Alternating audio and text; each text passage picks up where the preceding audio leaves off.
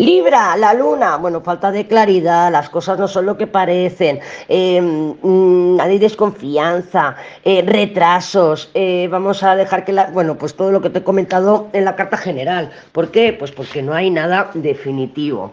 Esta luna me dice a mí que te lo tomes con calma, dejes que las cosas te vayan marcando el camino, que te vaya marcando los momentos. Este es el momento de avanzar, avanzo. Este es el momento de esperar, espero.